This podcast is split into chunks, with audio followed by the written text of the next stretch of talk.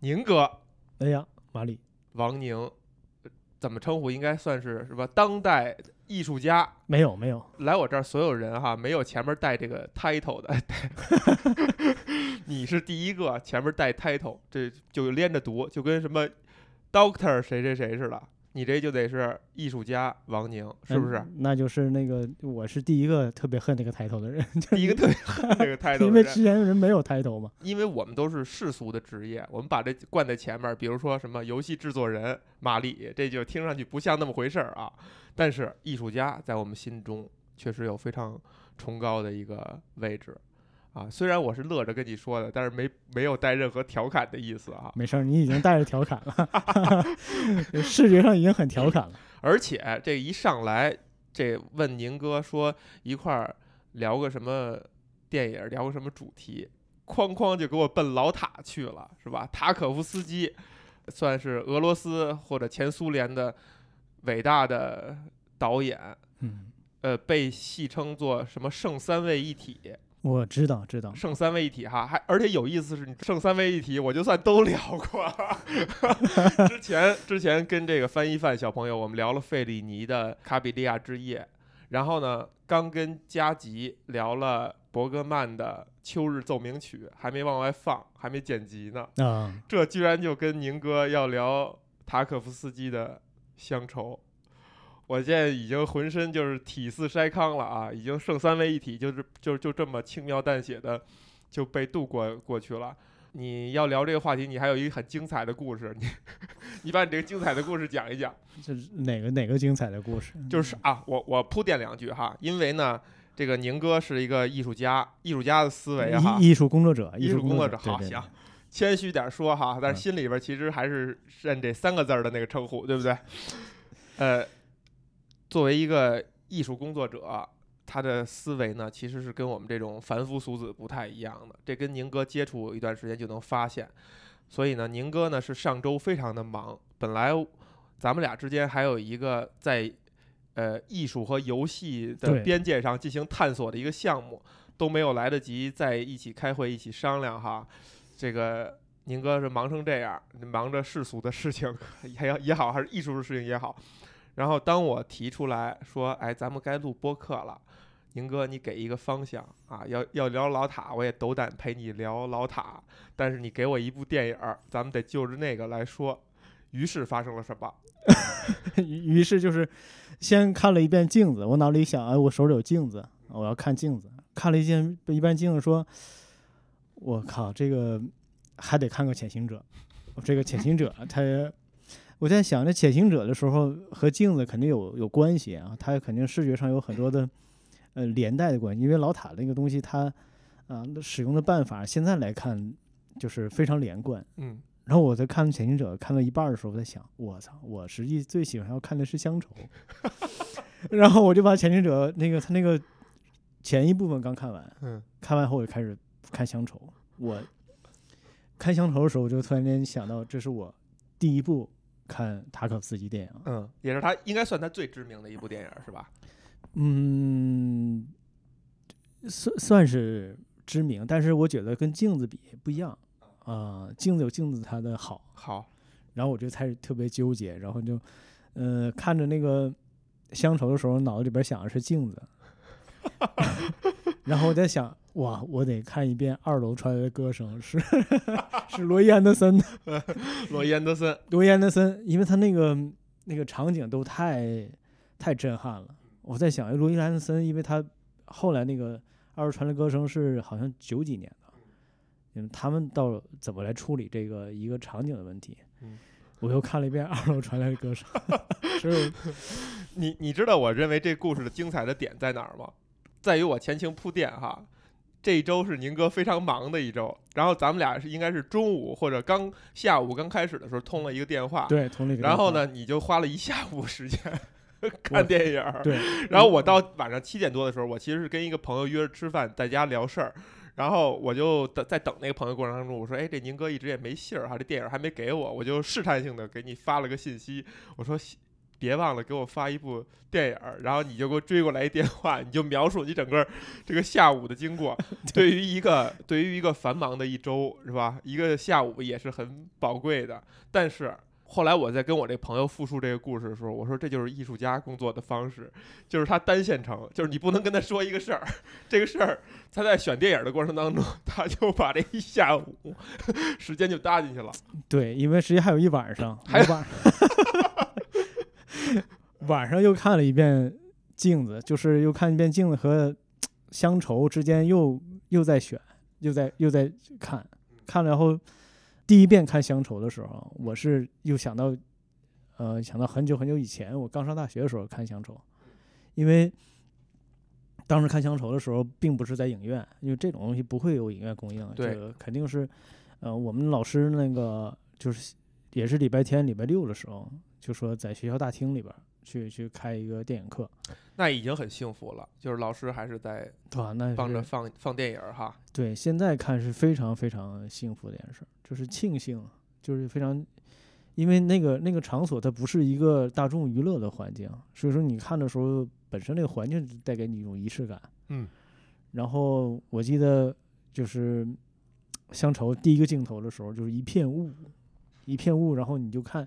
它那个是胶片嘛，它胶片里面它就会有那个闪动的那种噪点之类的。噪点啊，那个噪点对我来说太重要了，就是它突啊然间让我觉得它是一个一个一个很很严肃的事儿，它就和娱乐就没有关系，因为娱乐你肯定要不需要看这些东西。是的，是的。为什么刚才我这开头哈，虽然我是笑着说的，但是宁哥这个艺术家的身份，他是一个认真的艺术家的身份，人家是有作品集的。我在你给我发完乡愁的资源以后，我在看这部电影的时候，我脑海当中会想到你那个册子里边的你的作品，我可能顺拐的觉得老塔对你在创作上是有很深远的影响的。我这样说你会觉得心里难受呢，还是 啊，不是不是，那这是肯定是那个就是受听的一句话，受听的一句话？对，因为塔可夫斯基对那个，不管是对电影来说，还是对我们视觉工作者来说，就是那肯定是宝藏。你要是能受到他这个高级的东西去影响，我觉着那还是你捕捉到一些有价值的东西。是，就是我看完《乡愁》哈，我的第一反应就是真的顿足捶捶胸，我就觉得我们这种凡夫俗子的艺术感受力之差之贫瘠，真的我无法说出什么话来。但是这个电影儿我真的看的时候还就被他这个影像哈，这种节奏、这种韵味深深的抓住了。但是贫瘠也贫瘠在于，你仍然觉得信息量没有那么大，你仍然觉得跟你以前的观影经历比，它不是一个你你你很惯用的一种体验，它太特殊了，而这种特殊你又说不出什么来。我们虽然看的是同样一个东西，但一定脑海当中对它的反应反馈是不一样的。而且在开刚开始的时候说说所谓的这个剩三位一体啊，这可能是影迷开玩笑说的一句话。那另外两位，无论是费费里尼还是伯格曼，那对老塔那就简直就是用崇拜的语气去描述啊。比如说伯格曼最经典的话是说，就电影对他来讲是一个很神秘的东西，呃，说老塔简直他做的东西就像奇迹一样，就好像呃你打开一扇门，我在这儿看，电影，比如说是一个房间，呃，伯格曼觉得自己只在门口儿这个踱步，根本没有进去，但是他发现里边儿老塔在里边儿闲庭信步，是吧？挥洒自如，又带着有种崇拜又嫉妒的心情去说这个话，也就是说。这咱们排除大师之间是不是有互互捧的嫌疑啊？我觉得商业互捧是吧？这可能也是凡夫俗子的一种，是吧？理解不了这件事，他就会用会用这种狭隘的心态去猜测人家的话。我觉得伯格曼说的应该是很真诚的啊。在这个前提之下，那那老塔那简直就是比他们又要层次又要不一样了。所以我看这个东西，我就真的有点诚惶诚恐。呃，你要是不耐烦了，没有有的情节你看不明白或者没有耐心了，那就是你自己的问题。真的就是这样一种心态，就一点那种想解构、想调侃的感觉都不敢产生。这个没，我觉得这个不是一个重要的问题。我觉得这个就是可可能是我们之前聊天儿，我也是跟你聊过这个事情，就是说，嗯、实际我第一次看塔可夫斯基片子，就是完全是陌生的一个状态呃，而且我特别希望自己什么也不懂。嗯呃，我虽然看过他以后，我就后期找了他很多片子，然后也看了他很多资料，看了他的书《雕刻时光》这个书，嗯然后，嗯但是我今天或者是前两天我们在我在看这部片的时候，我仍然要保持一个我是一个什么也不懂的一个人，就是我不想讨论他这个故事，不想讨论他背后这个寓意，包括可能大家对这些人。呃，所有符号都进行解释，就像你说那个三位一体的时候，嗯嗯，我我甚至不愿意去想，就是这才是电影给我们一个真正享受的东西。嗯，而且塔可夫斯基他肯定是他太会讲故事了，他太太太知道怎么样故事让人去去看。你看他在故事里边，就乡愁的故事里，你看他他想让你进入到这个情境里边儿，他他想抓住你的时候，他随时就可以抓住你。你看进去，他随时他就马上又放手了，你就突然间又这种愕然是，这才是啊电影的魅力，就是你跟他真正产生一个中间没有任何隔阂的一个一个感受。实际我们有时候太想把这东西弄明白了啊，艺术怎么能弄明白呢？弄明白那就不是艺术了。让我很怎么说荣幸的是说哈，宁哥也是 我这个收听量这么小的小播客的忠实的听众，对对，必须必须的。所以宁哥也知道，我们一般聊电影啊是有一个节奏，是说会会大概叙述一下这个情节啊，对，你觉得有没有必要也讲一下乡愁这个情节？呃，对，谁很塔可夫斯基片子很麻烦在这儿，就是说如果你要叙述一个他要说什么一个情节的时候，很简单，呃，很简单，就是故事里边一个呃俄国的诗人，他要去意大利，他要去意大利呢写一个当时十八世纪到意大利一个音乐人，也是俄国音乐人，然后他要写这个人的故事，写这个人故事了以后，他就来到意大利。呃，一个一个温泉的疗养院啊，后来他就认识了一个，可能是他们传说是一个疯子吧。这个老头儿他告诉他们一些类似风言风语的一些话，呃，甚至说要怎么解决世界和平。然后，嗯，后来这个老头儿就去，我忘了是回到俄罗斯还是回到呃，罗马，回啊，所以回到罗马就是自焚。啊，死掉这么一个故事。然后这个，呃，这个诗人他最后要完成这个老头儿的一个愿望，帮他做一件事儿。而故事就这么简单。很简单且你不知道他为什么要讲这么一个故事的一个故事，对对，你觉得呢？或者说你你有没有想过老塔为什么要讲这么一个故事？说说说心里话是没想过啊，但是实际你你肯定要是电影嘛，他肯定是他这种思维，他肯定是观后之后，他慢慢他会延伸到你的脑海里面，你会琢磨说他为什么要讲这个，包括他一些画面，他为什么要这么拍啊，这么叙述啊，包括呃广场上人的摆放的那种分布，包括这种呃声音的节奏，因为我我我特别喜欢那个塔可斯基他对声音那种运用，啊对操控是吧？包括水滴声，就他对水的景象和声音都极度的迷恋，这种迷恋已经超出了我们追求它意义的那个那个程度了。对对对对对，而且他他对自然，他对自然进入到人类社社会，就是人类生活里边的重要性，他非常的注重。就为什么要看镜子啊？镜子那个 镜子，它有一段是一个最开始吧，一个女的坐在那个围栏，嗯，呃，看向远方抽烟，那个背景太漂亮了，我就想到，我靠，这个莫奈的那个草地啊，嗯。那个风景，但是它是那种俄罗斯那种就是绘画那种的，就是很很多细节，这不像印象派或者后印象派那种那个很多笔触了，很多阳光的东西。然后突然间远处来一个男人，然后看着这个女人坐那儿，他就过来搭讪，他就搁那儿喊，他就问道儿，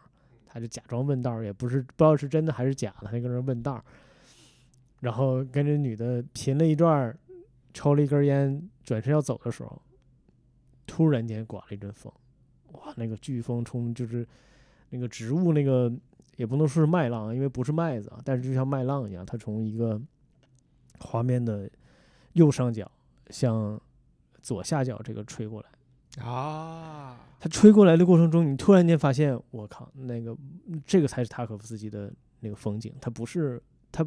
不是莫奈的，他也不是任何人，他就是他自己的，他得动起来。他动起来。那个，然后那个当时我我记得我上大学的时候我查过，因为这个男演员是他们是非常棒的，那个导演和男演员配合是非常棒。那男演员因为有风一来，他马上站那儿了，站那儿他就回头看了一眼这个女的，就看一眼镜头，我操！我当时现在我现在聊起来，我的身体就是起鸡皮疙瘩。起鸡皮疙瘩，因为太漂亮了。她站那儿，她就好像看着观众，又好像看着这个女的，就是站那儿等待。她等什么？她在等什么？她等那阵风过去。你想想，自然对人那种关系。然后她就跟那儿若无其事的就问那女的：“你说什么了？”那女的就是那女的根本没说话嘛，就是那个风声啊，那个太漂亮了。那个那个呃画面，我现在想，我这就是这才是他，就是他能把所有你类似所有的画面，通过一个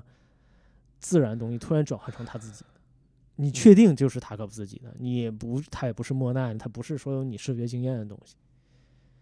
这是一个新的东西在在你那儿产生。我能理解成就是说，立刻他就就是把电影跟呃绘画或者说跟油画就就建立了一个分界线。嗯，不是，他是立刻把你这种体验和你之前所有体验分割开，你重新体验一次风，重新体验一次风景，甚至是你重新体验一次这个空间所看到这一切，你突然间你就发现，你看这个所有东西都不一样了。你觉得这种感受力是一种习得的和被训练过，或者甚至是说你要看很多东西以后，你才能够更敏锐，或者说你才能够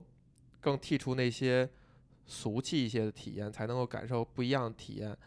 它是一种被培养过的吗？嗯，还是说它特别直接？因为你说你是上学的时候先看的乡愁，第对对就最开始看乡愁，第一部乡愁，第一部乡愁，你就立刻就被他抓住了。对我立刻就觉得我就是我也说不好那个是什么东西，就是他突然间洗，把我之前所有的经验都洗掉了，然后我重新带着一个完全没有任何经验的一个感觉在看这个所有的东西，包括它的水滴，包括它的房间漏雨的那个状态，那种漏视的那种东西，包括它墙面的那种质感，对我印象比较深的啊，就是老塔特别喜欢长镜头，而他的长镜头呢，就跟后来，因为我相当于我也跟你说过，两千年之后的电影嗯，熟一点儿，但是跟我之后的对于长镜头的体验，我觉得老塔的那就真的是不一样的东西。但是我不明白为什么后边的人不这样去做了，就他的长镜头长，但是特别稳。它不是炫技，不是说让这个镜头里边一个镜头给的信息量大，调度起来很难，它不难。然后包括人刚开始在镜头一开始出现，然后等镜头移走以后，慢慢在在镜头又出现等等，就这种东西你你一想，就它很容易实现，它很容易被想到。但是为什么别人就不做？就老塔就做，嗯，我我我没法没法去想老塔是为什么这么做，嗯我只能是想我去怎么想，因为你要是看画儿，你就知道，老塔他把这个所有东西，他在看一幅画儿，他用看画儿的方式在拍这个电影。你看画儿的时候，你肯定是这个画儿是不动的。你看老塔他是把一个空间、一个背景那东西，他把它想成一个画面。你在看画儿的时候，你的眼睛是从画侧画面的，比如说左侧往右侧，这个过程，他在在在看的时候，他就是一个阅读绘画的一个阅读，或者是阅读一个平面艺术品，或者阅读一个空间的一个视角。嗯所以说，他自然而然的，他用镜头的时候，他就这么看。你看画的人一看你就知道，啊，因为你看画的时候，我也是这么看。但是你看到这个过程中，你突然有一点抓住了你，你就会跳回来反复反复看。哎，他这个人物他就他就出现啊，那他就觉得从这个他从这个画面过去以后，他发现这个人特别精彩，就是他马上要是我如果说说我是导演，我肯定会让演员上再上一遍，镜头就回来了，因为他镜头那个没有说你，他有可能是剪，就是你看不到一个剪接的痕迹，应该不是剪的，应该我觉得这调度对，出因为因为他把那个他把整个那个空空间，它变成一幅绘画来看，它包括他在里边儿呃反复运用他，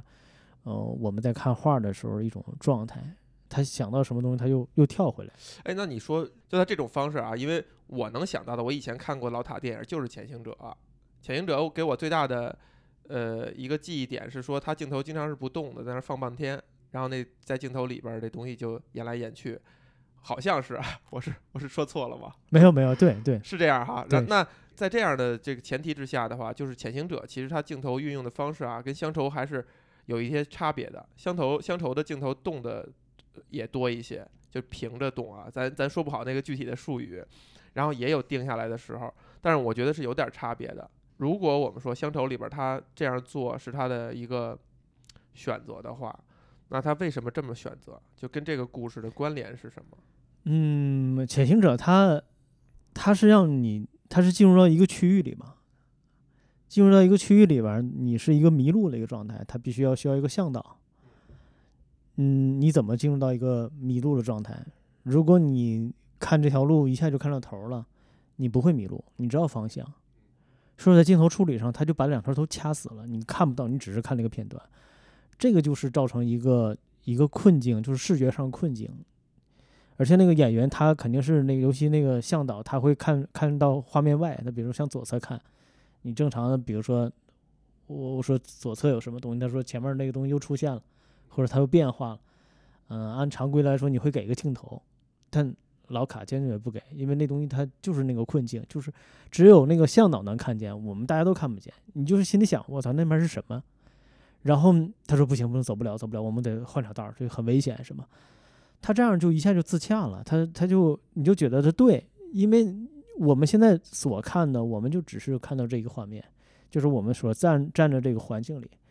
嗯，他看的不是路，因为这个路不是你选的，你有导航员，他只能看见，而且只他这种只有他能看见嘛，啊，如果你把这个给观众了，那观众也能看见了，那就没什么意思。嗯，就是参与表达，对吧？那如果在乡愁里边呢？乡愁里边儿它就是纵向的嘛，它告诉你有一段路，这段路人类都在走，你往前走，你往后走，它都会告诉你，它是一个移动的一个过程。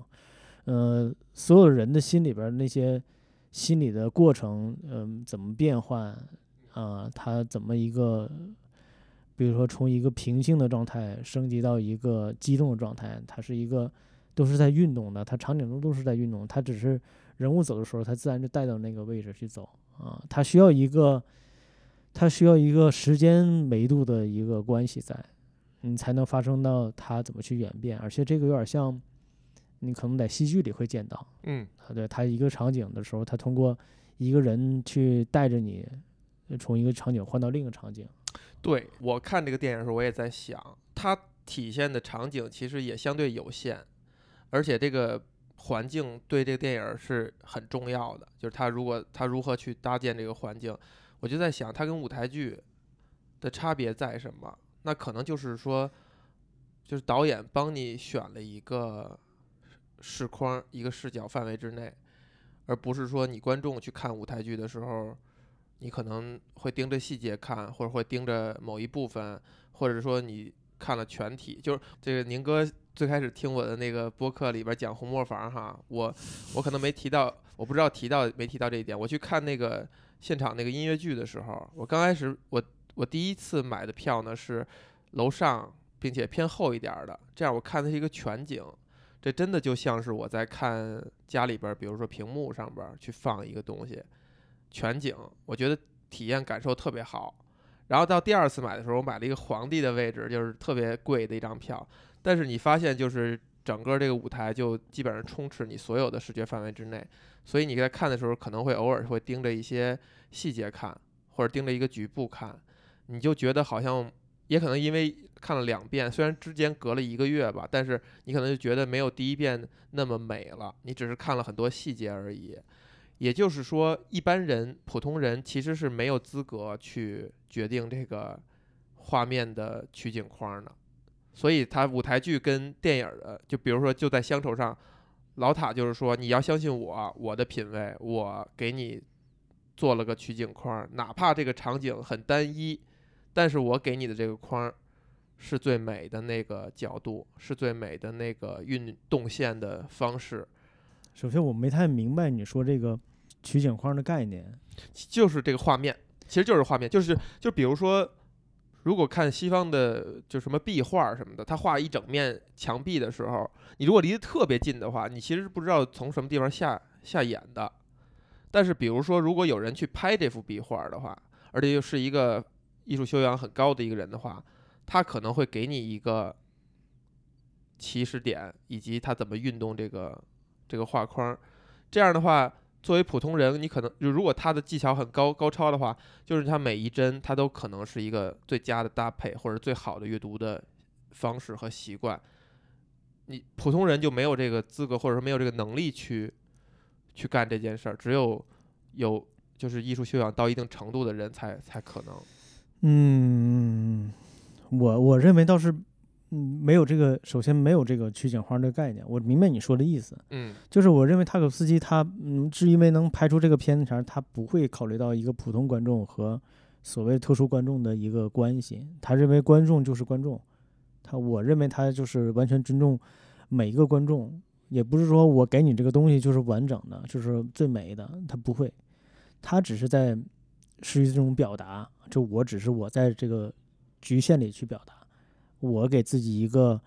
因为他们是胶片嘛，他胶片的时候，他肯定是非常谨慎的，他这个东西不会像我们数字一样的，先拿手机打一遍，然后再再回来再看，他不会，他是非常谨慎的。这个谨慎过程中，他会把自己的美学的东西他会传达，因为他自己的修养，但是他，呃，我相信这种导演或者他不会不会认为说是那我给你提供一个好的东西，他甚至可能不会认为自己东西是有多好，他只是觉得我只是把我自己呈现出来。啊，至于你呃观众什么样的体验，那他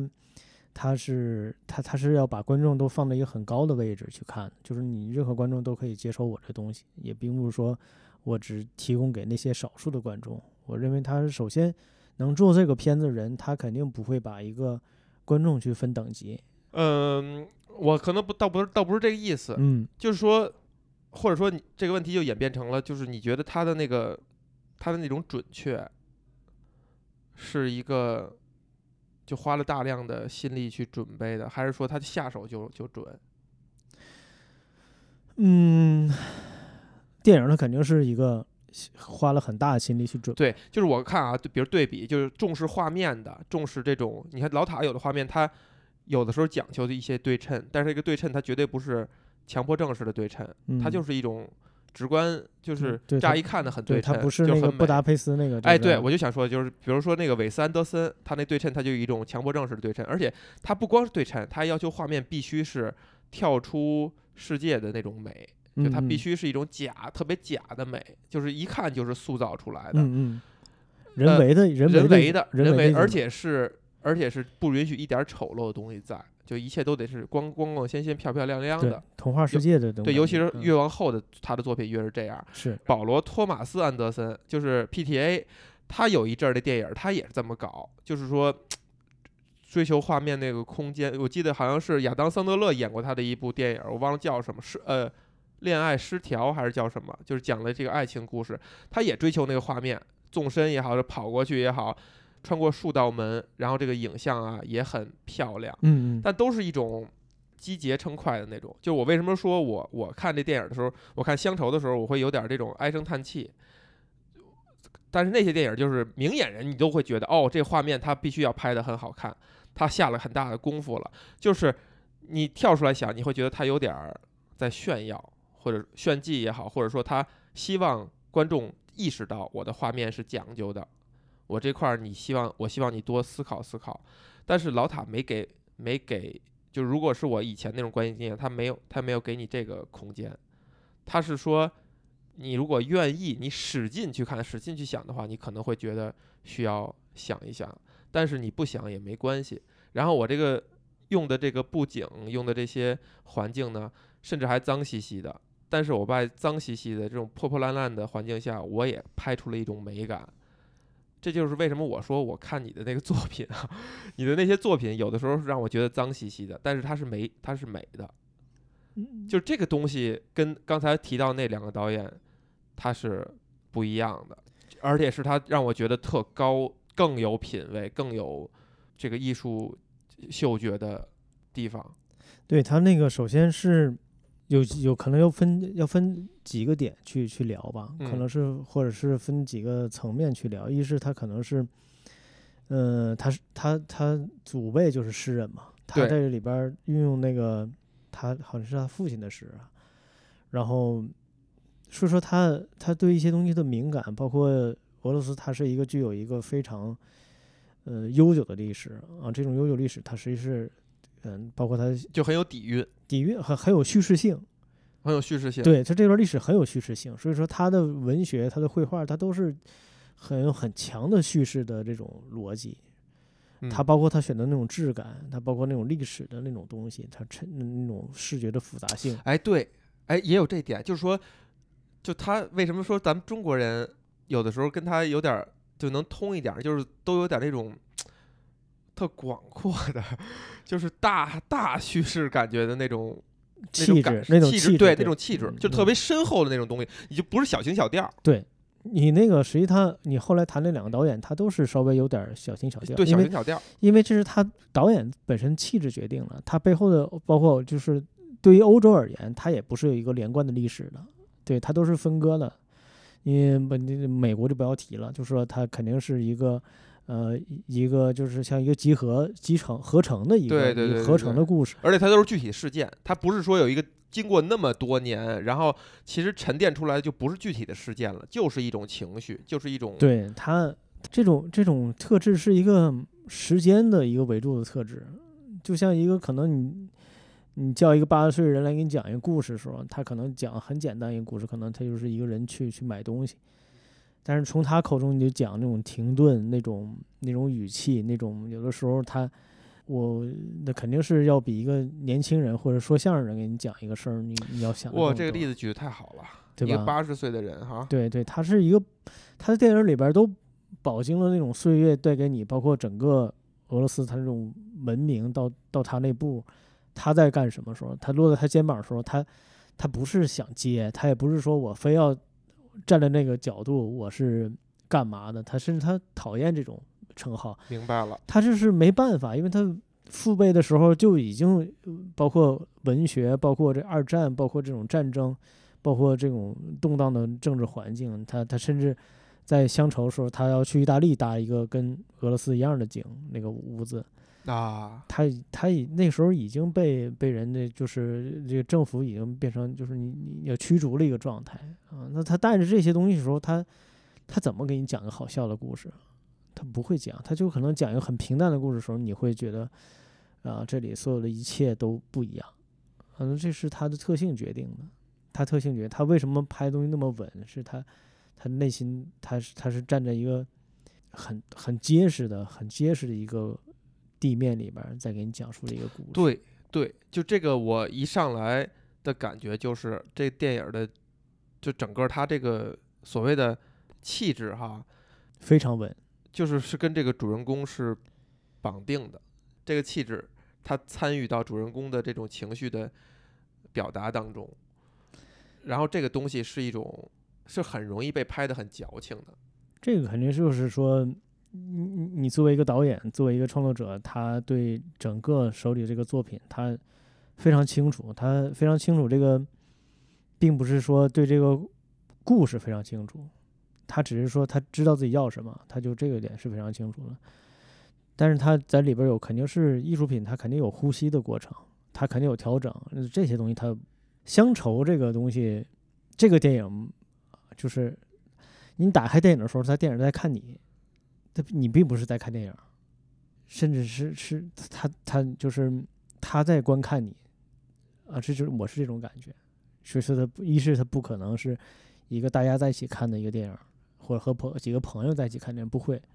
他就是一个人看，真是就是不能一块儿看这个东西。对不能，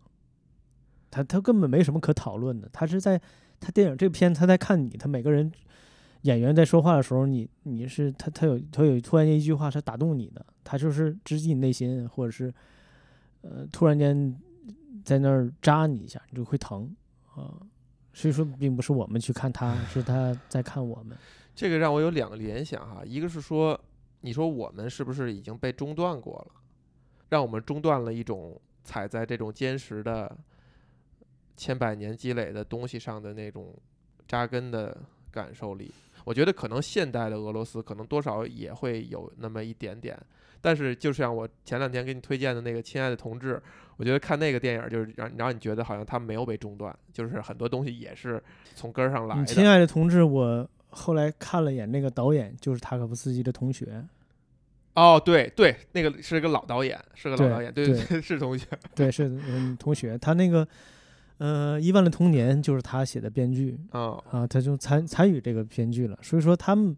那你看这个片子你没有中断，那当然了，那个人没有，也对，也对，人那个没有中断。人没有，那也许年轻的一辈儿真的就有可能有一点儿中断的感觉。这东西没有，你你想一个人活在这个世上，你从了解这个行业，了解这个呃职业，你从受教育到这儿，我一直也跟别人说，我说你在这个职业里边儿，就是你成为职业，选择一个东西成为你的职业，再从你的职业里边做出点成就，也就不到三十年。你想想算一算，就是不到三这三十年里边，你能做多少，推进多少，你转眼就消失了。那你说中断这个概念，它肯定是一个更高维度上的东西。你或者是你认为你被中断了，但是你只是你现在这个想法被中断了，但你这个这个中断不了。你你经历了什么，它都没有生命给你结束的那个那个时间段要要要重要。理论来说，你只只在这个行业里边能了解这个行业只有三十年，那如果你你死了，后面人能能续上吗？这不可能续，这是一个物理性问题吧，对吧？嗯，你就是靠书籍传播，你就靠靠这些影像传播，你靠靠电影传播，这也是这是很小的一部分传播力量。你毕竟塔可夫斯基片子嗯七部多，不是所有人都看，或者不是所有人都对这个片子感兴趣。那你说他这个传播力度，你靠一个电影去延续吗？嗯，但是从大的一个文化环境和一个这个世界的维度来说，它仍然是会影响你啊。这个是一个一个潜在的一个环境里边去延续，它有大的推动推动力。我们认为是我们我我们耽误了，或者是被一下砍断了，我们续不上。嗯、之前很多年前也有这种焦虑啊，比如说，但是我认识一个瑞士一个朋友，我们在一起聊天的时候，我仍然觉得，嗯，本来是我们都已经很西化了，你从啊，绘画的东西啊，你从说话语言、行为方式，但是跟他们交流过程中，你发现你还是很中国。哎，这个这个太太切实的体验了哈。对就只有你经经历过，你你是这样说才非常有说说服力。就是我也一直觉得，可能比如我们从小受到的影响哈，西方也好，日本也好的影响，你觉得好像挺多的。你觉得是不是你身上的中式的东西不多了？但是当你出国跟全世界各地的人在交流的时候，你发现你的思维方式、你的逻辑方式什么的，就是跟他们就是不一样的。就是不一样。就算你们嗯从小都是，比如都看过同样的动画片儿，都看过《猫和老鼠》，都看过《Friends》，但是你们谈这个的时候的点，就是吸引你的点，跟吸引他们的点就是不一样的。对，而吸引你的点就是受到了你是中国人的这个影响。去年我在做一个游戏的项目的时候，其实我就问，也我和合作多年的一个美术，我就说这东西虽然它是一个，它不是一个中式题材的东西，但是我希望在视觉上多有一些，就让人有一些，呃，相对相对高级一点的中中式的感觉，而不是简单的用什么红墙绿瓦什么之类这种东西啊。呃，它其实讲就是说，就是说可能狭义来说的话，可能中式的风格就是偏片状的、偏平面的一些东西。他谈了一些点，然后最后他给一句话说说，如果你不要这些显性的东西的话，其实只要中国人做，就是做出中国人的感觉。就算你最后你想呢，视觉风格是一个美漫、美式卡通的风格，最后你做的感觉仍然跟美国人去下笔是不一样的。而这个不一样的东西，就是所谓的中式的感觉。对，它就是从文化上必然会分，呃，东西方的这个东西，它不只是一个地域问题，嗯，它肯定是一个长久来大家在这个模式里边儿，呃，越不显性的东西，它越有决定意义，因为显性的东西我们都能克服，啊，那种方式啊、方法、技法，我老说那种技法、办法去克服这种显性的，就越是隐藏特别深的那个，它嗯越是根儿里的东西。它你你去携带这个东西，你观察东西，它就注意你，它就往那儿跳，这是一个这是一个很明显的一个过程。所以说你在看一部电影的时候，我们关注的东西也不一定是说他非要给你提供的，他非要努力的去显示的，或者他努力要藏的，并不是。实际是导演他没有那个预设，他只是在踏踏实实的、稳稳当当的说自己的事儿。然后你在这儿看的时候，你会，要不然就是很我我为什么会屏蔽一些这些东西在呢？因为我是就是我跟你聊过嘛，我我这会儿就是有有一阵儿自己那个脚受伤以后，自己哪儿也去不了，就开始扒这个电影去去去画这个拉片儿似的，对吧？一帧一帧看一，帧一帧看，一帧一帧画那个构图。我现在我昨天还在草纸上就已经习惯了。我打开这电影前，我这手在底下就跟那勾那个构图，因为它那个占那个那个树那个雾，就是那个时候才发现，我靠，它这个很多的技术层面的东西，它在运用这些办法，怎么样你感觉到视觉稳定？怎么样你在看一个东西时，呃你怎么一个镜头移动，从一个这个人移动到那儿？我在那儿才才看，才开始啊，好像是一个很很难的一个问题，因为一个好的艺术品，它第一眼看就是觉得特别自然，对，没有任何人工的再去给你呃，就是任何的动机都没有，它都都含在里头。当你再重新换个视角，说我这个就是今天就要研究它的构图，研究它的颜色，研究它的这种色调，研究它声音的时候，你发现全都是货，全都是货，全都是，呃，确实是不一样，确实他对这个东西的认识，它的使用，他都会有一个，呃，非常非像你说做了大量的工作嗯，去调整，到最后对，你说的太对了，就是那个自然的那个感觉哈。这我觉得咱们真的不是说厚古薄今，或者说长他人志气灭自己威风。因为呃，乡愁真是我第一次看，我看的时候，我脑海中就想到了我的一次特别不愉快的观影经历，就是去看那个《地球什么最后的夜晚》啊这一段有可能会掐了哈，就是 那部电影儿，你现在就可以说是乡愁的复刻，就是场景、钢丝床。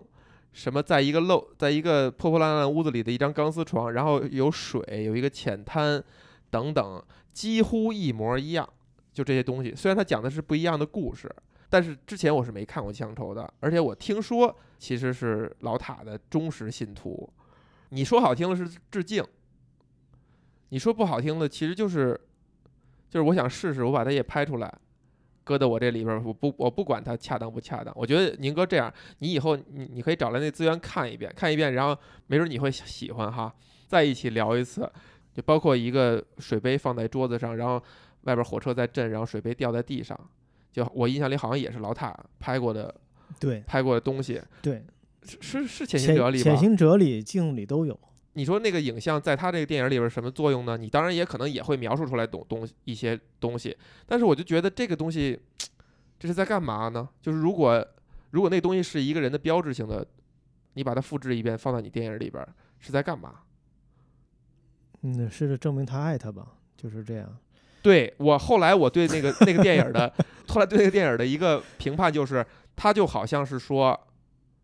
我给你们拍一些我喜欢的东西，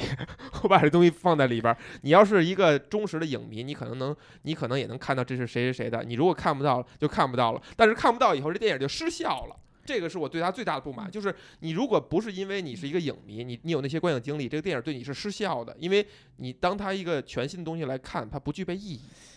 这个就是你能不能驾驭的问题。嗯，我的我的个人观点哈，就是你就像老话说，你能不能端得住，就给你这东西能不能端得住，你能呀，这个说到你痛点了，你永远端不住这个水，水我杯端我端不住端不住一杯满的水杯是吧？不嗯，这个上次经验是连半杯这个 你都端不住，是，嗯嗯，就是你能不能驾驭这个事儿？你像昆汀他很多电影，他都藏了里对边很多致敬。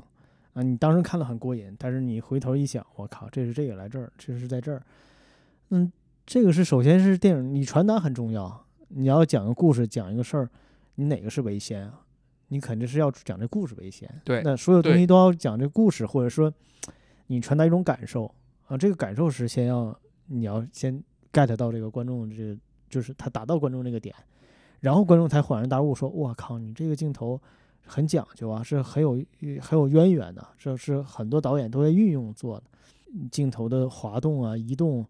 它是有一个背后有很大一个逻辑的。这个逻辑可能是像致敬啊或者电影史这些东西。嗯，但是之前你肯定是说，你觉得这个镜头在故事里边推动有意义，对，它才起作用。它不起作用的话，这个笔触再好看，你肯定要选择要扔掉。那很多时候就是纠结就在这儿，就这个笔触上的非常漂亮，颜色也好看，它放在人人那张脸上，它就是个冷。嗯，然后那你只能是选择舍弃，你把它砍掉，你就把画撕了。不，那那是个人问题，那是个人问题，就是 把画都撕了。它就是对你有时候会会就是嗯怜爱那个笔触，对，对，就太太醉心于你这一个小的技巧，或者说一个小片段了。所以说导致这张画整个画都没法看。但是，我们试着揣测一下，比如说他所谓老塔信徒的的作品哈，就是他如果拍一个，我搭一个几乎一模一样的景儿，我也用这钢丝床，我是在干嘛呢？嗯嗯，这个我就是有钱了，我试一试，我能不能拍老塔一样的镜头？不是我我哥们儿，我就爱他，我就要重现他，就是我就要重现他呀，我重现他就是爱他。重现他就是爱他，我我对吧？就是，啊，这个这个没办法，你你被一个事情洗脑以后，你这个没有任何来由。那比如说，宁哥，你要是喜欢一幅画儿，你会临摹它吗？嗯，我原来会，真的原来会我原来原来会临啊，我是觉得我这张画留留下来，或者是呃想办法。然后我后来看那个《天使爱美丽》，《天使啊爱美丽》最后最后有个老头儿，他们每天都在临那个啊那个印象派画家叫什么名儿来着？对，这样人在西方大量都是。你去个大量都是博物馆，你去我我去大都会，我拍了一个黑人老头儿在那儿画一个东西，我拍完以后把它发在我的那个 Instagram 上面儿，然后我另外一个朋友说，说我去的时候他也在这儿画呢，就、啊也就是说他常年都在这儿画。不不不，那不一样，那不一样。那不一样。你看那个是是应该，嗯、绘画的教学里边很重要的一个临摹大师的作品，这是一个很重要的环节。啊，它其实是一种啊，这就这个这个谈这事儿就特别大遗憾，因为我们学画画的时候没办法看原作，嗯，这是一个可以骂娘的一个话题，就是说，啊、就是你呃无法看的细节到那个笔触啊，那个那个质感那个东西，只能是看印刷品。对那个绘画根本不可以，绘画是是是没办法，因为我们物理距离嗯，导致我们传播上造成这种，它就是个甚至连替代品都不算，它只是一个告诉你有这个东西而已，然后我们就没办法，我们只能视以为珍宝，我们就认为说它就是绘画，然后我们就开始临它每一块儿颜色，实际我们临的是什么？临的是一个印刷厂的技术。如果对吧？它那个色块根本就不是那样，然后导致大家很多的误区，就认为我靠，这个暗部这个颜色是他妈拼命调出来的。等到你你接触的多了，你看了，比如说你去博物馆或者去有特展，你去看原作的时候，你就后悔活这辈子，就真是这样，就是你去都不是春心顿读的这个问题，能你不是任何身体能够解决，就是这个动作了，因为它是内心摧毁你那一块儿，就是你所有东西误区，你你你你你在看这个看伦勃朗一张画的时候，你发现暗部是是是这么画，我这么透亮。这么干净，他甚至他甚至说他胡来，你知道他胡来，他他妈胡来的有道理。他胡来以后变成那种绿色，那个颜色它沉淀后就形成那种绿色，你他妈认为是他调出来的，这不开玩笑吗？就是这就到这个程度，那岂不是看着原作就一边看一边哭？这就跟你看我我又嫁接到当年我们出过一个事件，是好像是说一个我们一个飞行员被是美国飞机给击落了，然后我们把他那把美国那架飞机给逼逼停到一个地儿了，然后很多工程师立刻过来就开始拆他飞机，一边拆一边哭，就说就这么一点儿装置，就这么零件。我们就差这么一点点儿，我们就搞不出来他这架飞机，就一边拆一边哭，一边拆一边哭。嗯，对，有点那个感觉。但是还有一个问题就是说，他拆拆着哭的时候，他他有可能是有可能是这种啊、就是对技术啊，对一些东西的认识。我们哭是我们哭是我们之前看那些图像，他那个哭是因为觉得说，哎，就就可能国家还应该在进步哈，我们要更努力的解决这些问题。啊我们是这样。我们嗯哭的是因为我们之前脑里边记那些东西，这这跟他比错的，对，就是我们认为这个事儿是这么做的，那个颜色这么涂的，他拿来看，他就可能是几个步骤啊，几个方式就解决了。那你要这么说的话，就是电影就是没有这个信息传递的差别，就是你看到的就是真迹。嗯，电影是，嗯，你肯定是做电影人和我们观众看是两个事儿，就像我们看画儿一样，呃，那个真迹的概念跟每个人不一样，对吧？我们谈的真迹的概念是说，呃，比如说你拿一个蒙娜丽莎或者是很很著名的艺术品的一个高清的复制品，他拿过来啥，老百姓会看，哇，这是真迹，呃这他就是，比如说他是真迹，但是实际对我们来说，那不是真迹，对吧？那是一个复制品。电影也是一样，我们在看一部电影的时候，你知道导演剪辑有多少版本吗？哪个版本是是真正表达的，对吧？我们看的只是说，呃而且数字到胶片之间的这个转换也是有差别的。对它有转换，它有转换率的问题，而它它呈现说这个，你你你剪片子你知道，呃，多出十秒二十秒，那可是完全是可能是颠覆整个这个故事的嗯节奏啊，这个整个导演意图的东西。那给你看的时候是什么？那怎么了？那一样，它也是复制，它也是复制，就是说它因为不同的需要，导演会拷贝不同的版本给你，它可能最好那版本没准儿在家柜儿放里了，这可能就是聊聊远了这个问题。嗯，我认为他有的时候我们要回到中国导演对这个东西的复刻，到底是意义在何在？因为有的时候，对我必须得着补一句啊，也可能是人家有意义的，我没看出来，完全不是说完全只是批评哈。比如说，回头宁哥你看完以后，你没准能讲出来他的电影儿至至于塔可夫斯基对他有一些但是这个实际上我要聊的可能是还有还有另外一个问题，呃，当代我们现在所做的艺术形式，它的结构，嗯、它的样式吧，嗯、大多数都是西方提供的。你不管是俄罗斯也好啊，你不管是美国也好，不管是欧洲啊，甚至一些东欧国家，或者是它就是提供一个游戏规则，或者我们认为它是游戏规则。那你要是想想玩这个游戏，就得明白这个游戏规则，然后我们在这游戏规则里边遵守这个游戏规则啊，呃，老老实实玩。但是突然有一个哥们儿，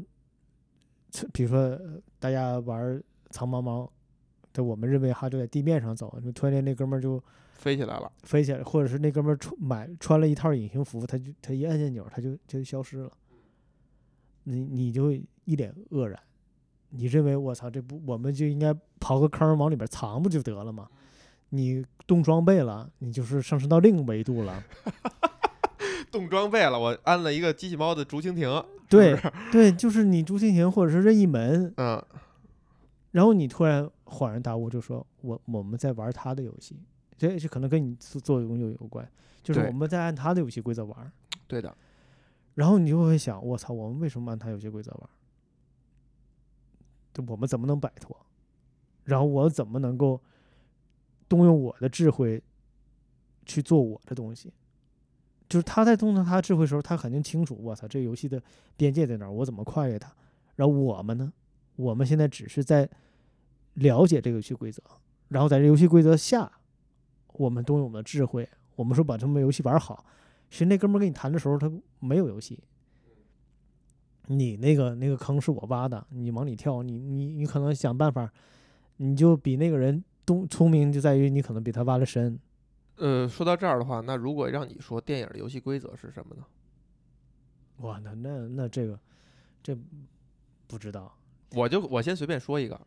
电影的游戏规则就是把一群人集中在一个地儿，关上灯看一个屏幕，然后你做的东西，这就是仅限的规则。然后就是你做的就是把屏幕上展现的内容，你让这些人愿意看。我脑里想很多的形式都不是电影了，怎么一一帮人聚？聚哎呀，看一个屏幕，啊，看屏对，你得看一屏幕，是吧？你你不能说看一帮人在舞台上表演，也看屏幕，一般人也看屏幕一。帮人也看屏幕，一帮人看一屏幕啊！你不能一个人或者两个人看一个屏幕，那不那不行，得一帮人，一帮人看一个屏幕。就我瞎说的啊，一帮人看一个屏幕，你一个人看一个屏幕 不叫，啊，就是你这个东西，你最后屏幕上呈现的内容是给一帮人在一个屋子里边儿像朝圣一样去看一个屏幕的东西，这叫电影儿。对这电影它这就是规则已经足够泛化了吧？所以你很多东西都从这儿来的，比如说一个人正常的膀胱的忍耐忍耐力，比如两个小时，那可能你这东西就两个小时长度大概合适。然后你要有一个什么起伏，所谓好莱坞什么三段论，你把这个人抓住，或者说你从奇观角度把这些人抓住，让他认认真真的度过这个时间，等等等等，就是说这个基本规则就衍生出来一些潜在的潜台词儿和规则。就你要给他看他经验范围之内没有的，他才能被吸引。但是要跟他已有经验做结合，这样他才能看得明白。就他会他会延伸出来一些细则。对你这个范式是，嗯，讲的是对的，就是说，他可能最初是他，但是这东西是你可能是反着说，就是说呃对，是因为他已经有了。对对，我们知道他他已经有了，我们知道他那个外外扩形式，但是你在天堂电影院里边儿，他就在在啊谈论这个电影的是是是和人之间那种关系，它是一个就是呃，就是通俗一点儿说法，就是人人如果想做梦的话，那就那肯定是有这个要去看一个东西，对吧？他肯定是要要寄予上一些东西，他要去观看，因为人的眼睛是贪婪的，他大脑可能会休息，但人的眼睛要不断的去看。这是一个最呃原始的，或者是一个最头上的一个想法，就是大家要看一个东西，呃，这个世界这么大，或者是要看一个东西，那我们可能把这个东西怎么呈现啊？那有些人说，那我们讲故事吧，那我给你呈现一些奇观，呈现一些就是我自我在做个梦，也需要你参与进来，呃，加入啊，加入这个梦的呃参与者，所以说大家要放在一起去看。我认为这个这些电影的它那个内核和外延，全是靠这些导演一点点去去填充的。所以嗯最开始发明出来就是一个简单的一个影像，对，一个一个火车火车进站之对对类的，。一个镜子啊，一个一一或者是一个窗口啊，这种东西，它是，嗯，我们为什么说塔可夫斯基他非常重要，或者是就是确实是，嗯，包括伯格曼，包括这些有名的电影人都非常认可啊，对对吧？就是他肯定是在这里边有突破。当你觉得电影它是一个东西的时候，他突然间他注入了新的东西给你，从不管是视觉上的，不管是说这种这种谈论的角度，那他会发现我就是，嗯，你一直渴求的一个东西的时候，他会就像你说的，他会非常轻易的、呃闲庭信步的把这东西讲述出来，展示给你看。就当然咱们都不是电影人哈，对咱们也不是这专业的，我们就是从一个欣赏电影、观看电影和呃或者说朴素的被这个东西吸引的一个普通观众的角度，你会觉得塔可夫斯基给这条路上贡献了什么东西？我靠，那可是太多了。在这条路上贡献太多，因为他，你看，我们就从乡愁这个角度，他是八三年，嗯，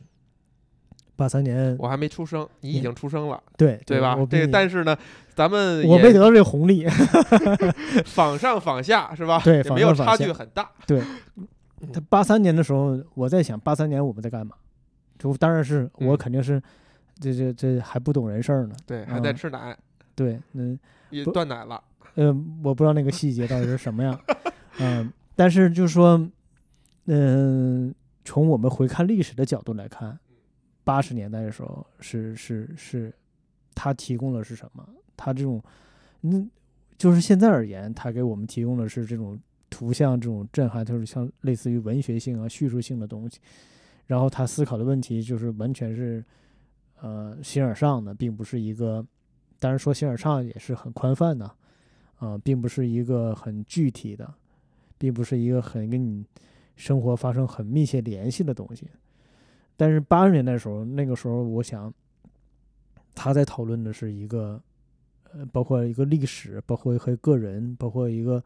一个家庭的一个经验。比如说《镜子》里儿，它就是一个穿越剧，我们现在看是一个穿越剧，就它不同的在跳动，呃，几代人这种呃叙事的线索，包括他母亲，包括都是他最后也是要献给他母亲嘛，他母亲，包括包括他的妻子，包括是这种一种成长，生命中这种成长，然后和一个大环境里边人和他们之间这种关系，嗯，那回到乡愁里边儿说，他甚至探讨世界和平，诗人也好啊，还是那个疯子，所谓这个老人，就他们愿意为这种世界和平付出什么？他们相，他们不是，他们不是为这个世界和平，他们最重要的是他们相信一件事儿，嗯，这件事儿所有人看是都是疯狂的，都是不可理喻的，但他们愿意相信。你想想这件事儿，如果放在八十年代那个背景下，对，它是多么多么呃有力量的东西。你想想，那个尤其在你看镜子里边儿有过中国的一些东西，包括在乡愁里边，他有一段那个戏曲，他也会在弹提到了，嗯，他都会弹，他都会弹。就这种相信是什么，意味着是什么？那个时代意味着什么？对我们人生命意味着什么？塔可夫斯基在在整个这个，他在这个故事里边，我们不要把背景和不是时代背景啊，是他的那个画面的背景和他人物区分开谈。我们不应该把那个场景和这个故事区分开谈，因为它是一个整体它没有场景，这个故事你谈不下去。它所有那些泥泞呢，在这种呃长河中的对滤镜下的一个，就是甚至是那些瓦砾，它是在河下、在水下那个瓦砾，它并不是干的瓦砾，它并不是炸掉的瓦砾，它是被一个东西淹没的瓦砾。那这个瓦砾它就具有这种叙述性，它本身就是一个语汇。那你不要忽略它，就认为它提供一个背景。那可能中国那个导演恰恰他就是把它变成一个语汇了。他说：“那我也这个语汇我也能达到。你比如说绘画技巧，我就从绘画技巧来，因为我画画的嘛。你从绘画技巧来说，你看这个，他他那个这这一笔我也会画，对啊，你看尤其是德库宁那个表现主义绘画，我操，他有什么难的？他那个人都已经走形了，他就是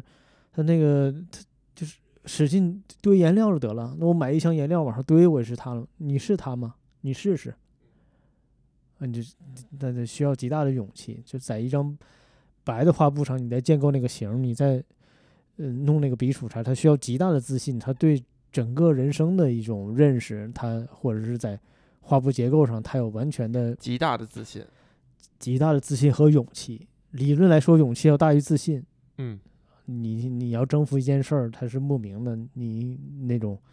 你你你踏入一个未知之境的时候，你那种勇气是是不是是不是这种自信和勇气也是我们后也是我们旁观者去看，没准对他而言就是非常自然的事情。嗯，呃，我画画就我不说别人，就我自己的时候，就是我最紧张那一刻就是白画布，我最紧张。啊、这他不，我们也聊过，他不是说你在，呃，比如说你写生，你你放一盆静物或放一个人，那是我最轻松的，因为这我所有要做的东西都在我眼前，它很固定。啊、唯一我做的可能就是我自己玩一玩，有时候会甚至会炫技，因为你那东西都很确定了。你就自己跟自己做游戏了，嗯，对我甚至就说在，我我给自己做个限制，然后我耍一把。耍一把，对啊，那个那很那个炫技很，你只要能掌握这套技法是很很很自然的，你甚至会很很嘚瑟，很自大，但是你那画面没有任何价值，那就是那就是就是真是自己跟自己玩了对，真是你可能把自己就玩进去了，了，玩儿进去了。对，很很正常，但是你你那个，所以说大家就产生一些偏差，偏差就是说我也能做，啊，只你你上手看一眼。对对对对，嗯这个这个是一个每个人可能都会产生的偏差。对就这东西我也能。植物大战，我还是举举《植物大战僵尸》的例子啊，就是那个《植物大战僵尸》那个人是是写了一套 PPT，用于可能他们内部传传讲，然后后来就传播出来了。我有一个朋友看了那个他那个发展历程的 PPT，他说。这个这看的没什么呀，这个我们也能做呀，一个非常非常小的公司哈。当时我心里就是想法，就是你做做试试。就是这样，就是这样。因为比如说，你看一些极简大师的作品，那哥们儿拿刀片儿把那个画布划开了，大家肯定我靠，这玩意儿能值钱吗？这玩意儿能，这不是这不小孩儿这个可能那个小孩儿去干坏事儿，就把这你把它划开，你划开，你放博物馆，你试试。嗯，就像大家说杜尚那个小便池小便池，你拿个小，你到商店买小便池，签自己名儿，你试试，那不可能。如果你都能的话，他就会选择不干这事儿。对，是因为这种挑战，它是一个，实际你对抗的不是你自己，你对抗是你经历过的那段历史和所有的文化。对，所以说你你你在拿出一个东西的时候，呃，你如果说就是说从我自己而言，它就是非常坎坷，非常的那种艰辛，甚至每一天都想都想放弃的一件事儿。这是这才真正创作实质。就像井上有一这个书法那个日本，他就是说说是每天都在拼命的在对抗，很累、很辛苦、很艰难。这这个就是这个就是创作者他自己的问题。你如果说你这个东西拿出来以后，哇，你他为什么能把这东西处理自然？我画画我知道，我要把这个笔触我要故意放在那儿，我需要一个东西在，我让它变成自然，我得费多少遍给它去掉。甚至如果说绘画要笔触的话，我得那个手我得摆半天，这个笔怎么下，怎么走才能自然？它并不是说喝二两白酒解决的问题。突然画风突变，突然间二两白酒进来了嗯啊！在这前提之下，你觉得老塔他他是满意的吗？他对乡愁，他肯定是满意的，他肯定是满意的。你你他他他这种人，他只会对自己满意的东西才拿出来给人看。你这艺术家，嗯不，咱是艺术工作者啊，小小的艺术工作者，人家是 别马上，本来刚才想说没有没有艺术家之间都是相互理解的，没有没有，就是就是你能够知道，就是这么优秀的人，他拿出一个东西，他他得是掂量手里掂量多长时间，才能把这东西拿出来，而且他必须要还有一点，就是视觉这个艺术品，它就有一个问题，就是这种准确，对吧？我不能拿一个我都觉得含糊的东西扔给你看，我说你解释吧，怎么说都行，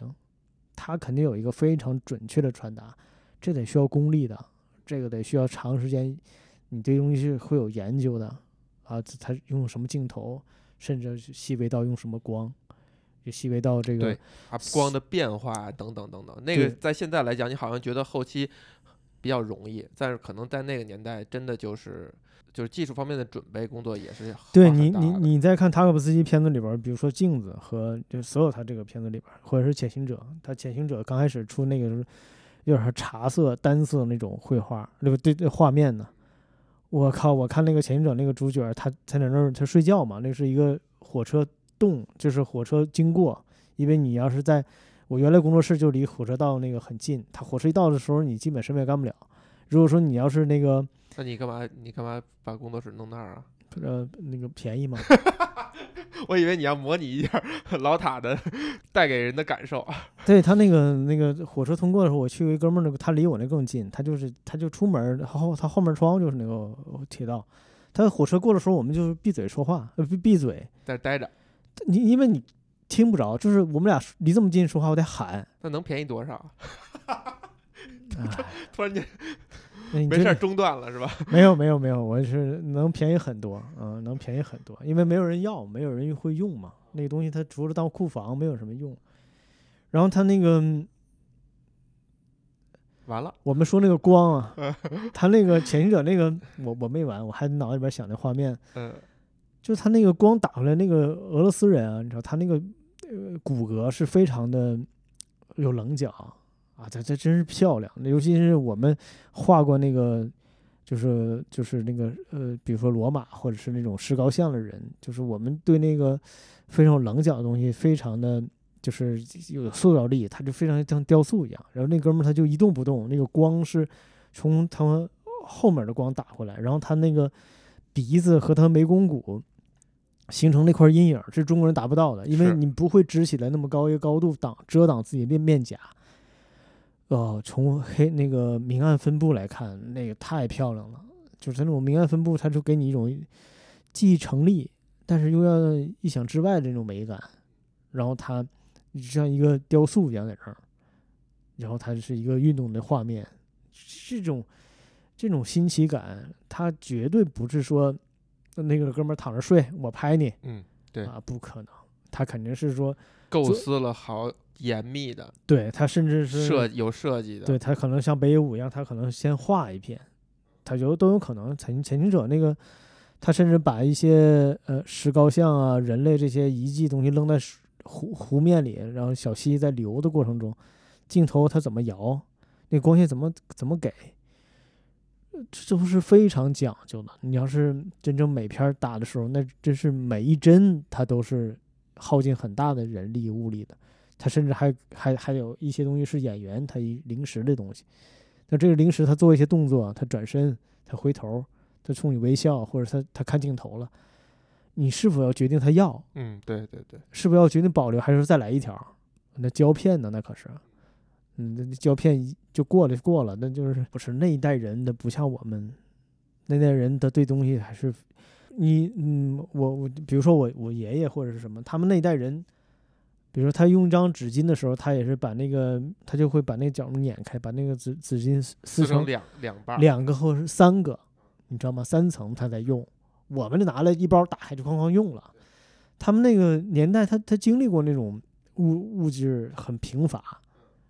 那个时候他那个习惯，他习习性是改不了的。你就是现在你给他吃大鱼大肉，点药他坐那儿，他就是他第一反应，对他第一可以，这就是我干嘛？我们干嘛要吃这么多？那他你想想，那个塔可夫斯基肯定是对我们主主父那一代人，对，你而且你想想俄罗斯那个时候，嗯，包括苏联，包括你看像你看那个什么《亲爱的同志》，呃，斯大林时期往后克鲁晓夫这这对对对对对对，就是老塔也属于这种，就基本上不亲近商业嘛，所以其实他手里下的资源也没有那么多。他毕竟是每个镜头都做了很大的功夫。这种欣赏哈，就你谈的这些，我肯定都谈不出来。这是因为是源于你必须是一个，至少是一个艺术家，或者说至少是一个绘画者吧，你才能够非常直接、非常自然的被这东西吸引。就我可能只能觉得它不一样，就是同样是瓦砾，同样是这种简陋的环境，人家就能给拍的好看，你就没这能力。这是属于我最直观的感觉，我就不可能，或者说我就不会这么去想。相当于他的信徒，你在拍的时候，这味道就是不对，但人家就是对，我只能到这一步。你肯定是绘画人，他肯定是对画面是最大的这个吸引嘛，对吧？你比如说有些故事片儿或者什么，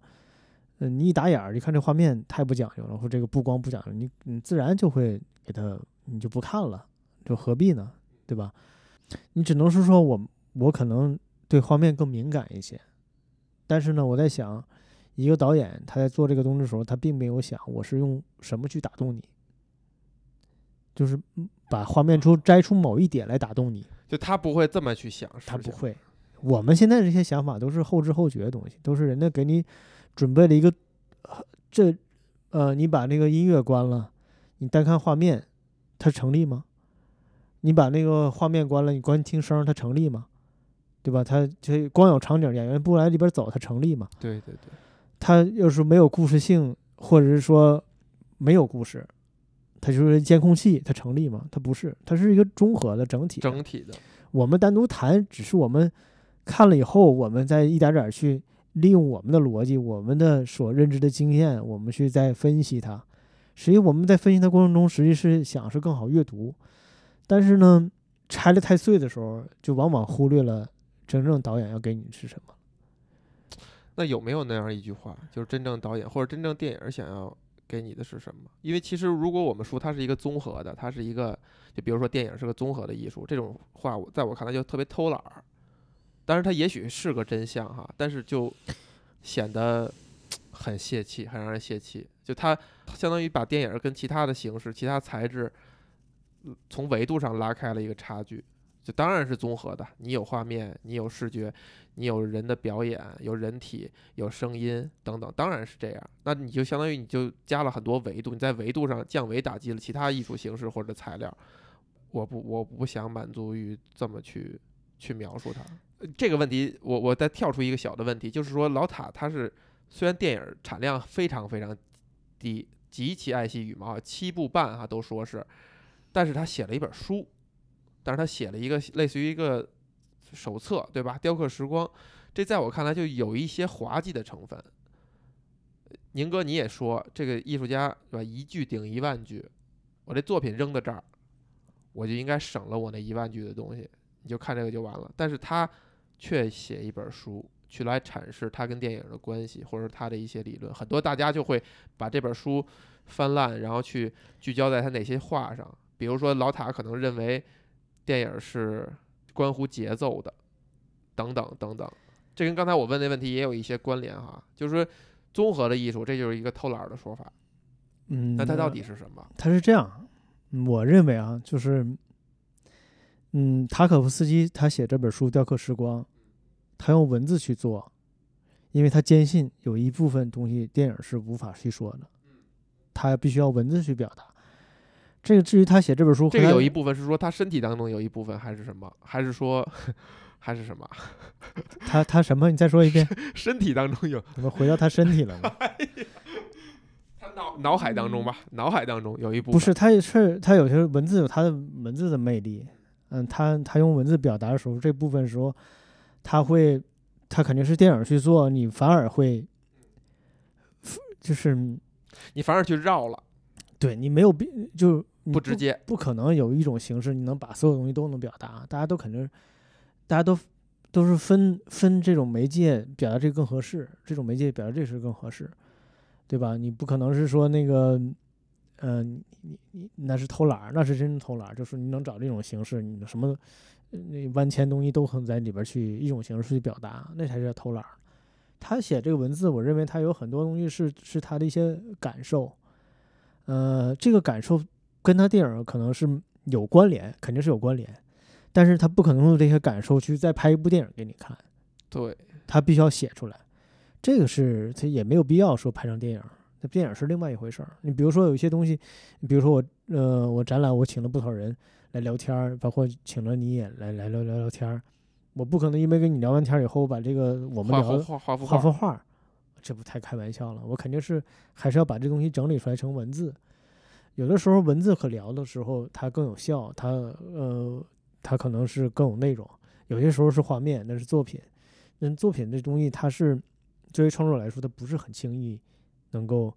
拿出来，或者是拿能能能够很完整的，它是一个需要很大的积累的过程。你看似很简单，你就看似写画国画人那几笔，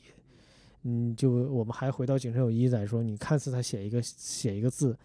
那个根本就他他当然是一个很很快速的，但是你之前他他做多少，他用多少年去消化这些事儿，他能转换出来形成那个字，还能把此时此刻的东西去表达出来，那个得需要很长时，这是人对作品的一个 一个要求吧。你就我现在说王宁，你给我画一张画，我说那行，我画出来这东西在我脑里边就跟擦屁股纸似的，我给你就完事儿了。它根本就没有任何价值，因为那东西它它就是一个，呃，哥们儿之间开个玩笑而已，就是这样。您擦屁股纸，你是不是可以换一个更文雅的举例？不是我头头脑里突然间有这个东西，哎我就 你还自己给描，越描越那个越实了，还对你到时候你脑海中你为什么要产生这个东西？我就问，因为他那个，呃因为那个就是这么肮脏，不是因为前一阵儿那也是，你擦的，因为不是因为是这样，我前一段你擦来着，没有，我跟你我跟你讲啊，就是我为什么用这个，嗯，就是前一段儿在看舞台剧那个舞台剧那个美剧，我英剧，我跟啊，你说过 stage 那个那个英剧是吧？对，嗯所以就是那个英剧的是第二部的时候，他们就采访一个当时一个呃呃，就是等待戈登在戈多戈呃戈多那个那个作者，那个是戏剧那个作者啊，大师了，大师，那时候大师了，请他来出台，就是那个呃来来来，就是来参与这个在线节目。完，他就说那个就问这个大仰慕嘛，说大师，你看我们做这个舞台剧怎么样？他说你们那个很认真啊，你们很用力，很卖力气，还卖力气。然后这个主持人就他说那个，因为都是大家都在那个在线去播嘛，那主持人说我上个厕所或者是在干嘛，他就或者是去房厨房，对他说我我他就是在线就是要放一些片段，所以说这样主持人就可以离开。呃，观众呢是看片段，这段时间不就是这仨人在对话这聊天嘛？啊，那哥们儿就跟那献那个就是献殷勤，是你看，你看你你你前辈，您您那个呃说一说，然后他说他说那个他说那个导演就跟他说那个，哎，我特别不喜欢你们即兴演出，嗯，就我们当时没有这个条件即兴，就是允许你即兴，一个演员你即兴去说一些东西。然后那个他他两个人嘛，他那个人就跟他说说那个那 Michael 说的，说那我也非常认真呢、我就是即兴也是非常，我们这耕耘的，每天都在耕耘。这老哥就跟人说一句，说是你们也你把裤子脱了，蹲在那儿也挺使劲的，出一大堆东西，然后，然 后然后那个人对方就已经冒脏话了，然后就就忍无可忍了，说我你是我偶像，你为什么说这个？这就是那这说你当我们这个节目是什么？他说那是擦屁股纸而已啊，你你非常用力的生产出些一些东西，让观众看，你你你拿擦屁股纸给他看，哇，真是真狠，这这这这这但是也是非常活该，是吧？活该你会产生一种活该的感觉。对，所以说你刚才说那个，我就是但是但是你在之前给我讲这之前，你也是欣赏了半天这个擦屁股纸，是不是？这对我这个剧对我我欣赏半天，对，很很正常。他们有，呃这这咱我们就聊远了。英国人他们有那种自自己调侃玩儿的玩命调侃的那种东西，实际这就是中国有的时候呃调侃的东西就不够太，认真了，嗯，大家都都下不去那个手对，拘着那面子，拘着那面子，所以说大家都，所以说这东西就没办法谈的非常具体，因为你要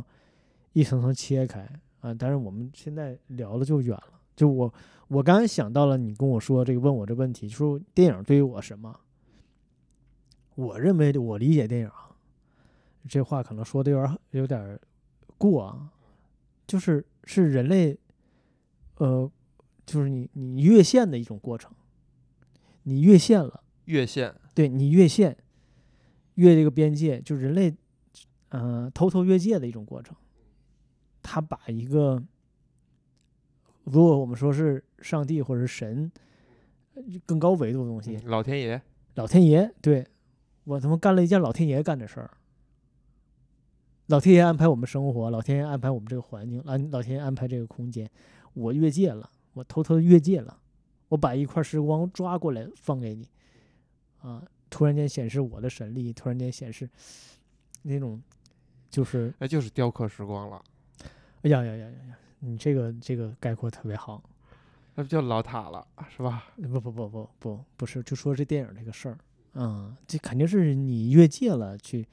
你干一件越界的事儿。就人类，你要怎么能把那个时间维度倒流？我怎么能说把时间倒过来，然后正过来放？你像那个呃，我印象特别深，那个逃跑的罗拉，嗯，他不就是奔跑吧罗拉，奔跑罗拉，他就是那个，你就觉得我操，对这种操作是时间维度来回的角度不同的，才能把我们生活中不可能干的事儿，我们放在这里边儿。那这就是我认为，就是如如果你要非要问电影，这可能是什么东西？